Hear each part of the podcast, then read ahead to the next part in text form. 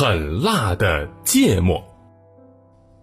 哎呀，快给我一杯水！哎呦，妈妈，你吃什么？辣成这样，眼泪都出来了。妈妈呀，这是不小心吃多了芥末。小朋友，如果吃过芥末的话，一定会对它给我们味觉带来的刺激印象深刻吧？一个不小心吃多了，哎呦，那滋味一定让你辣的是原地转圈圈。哼，哎，今天海豚博士就跟大家来介绍一下这呛辣的芥末。可能啊，大多数的小朋友都会觉得，这个芥末应该是从日本传入中国的吧？那毕竟在日本料理当中，芥末是一种非常重要的调味料啊。你看，像我们吃寿司啊、生鱼片的时候，少不了在这个调味碟里头要加上那么一点芥末。但其实，早在我国周朝时期，就已经有人用芥末作为药材来食用了。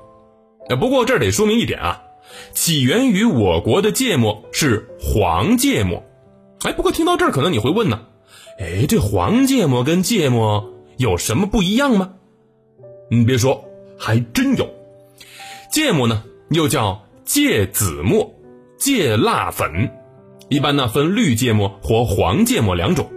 其中黄芥末是起源于我国的，是由一种叫做芥菜的种子而研磨制成的，而芥菜呢是一种在我们国家全国各地都有栽培的植物，啊，说来也奇怪，这芥菜的种子呢是没有辣味的，但是经过研磨加工之后会产生一种浓浓的辛辣味儿，哎，那这个又是为什么呢？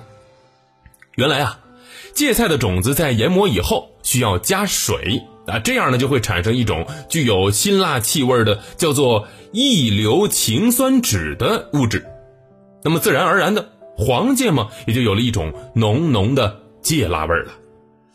那么除了黄芥末，刚才我们也说了，还有一种芥末叫绿芥末。绿芥末的起源并不是中国，而是欧洲。哎，那么既然起源地都不一样，做法自然也不一样。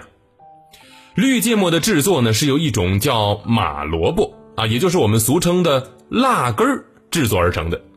另外呢，在制作的过程当中，这个辣根儿啊，还被人们偷偷的染了色，哎，它就被变成绿色的了。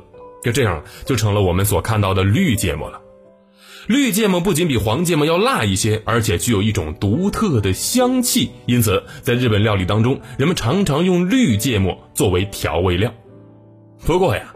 由于它的味道呢和一种叫做山葵的植物很接近，而且山葵比它要更加容易种植一些，再加上价格更加低廉，因此很多商家会用山葵来代替绿芥末。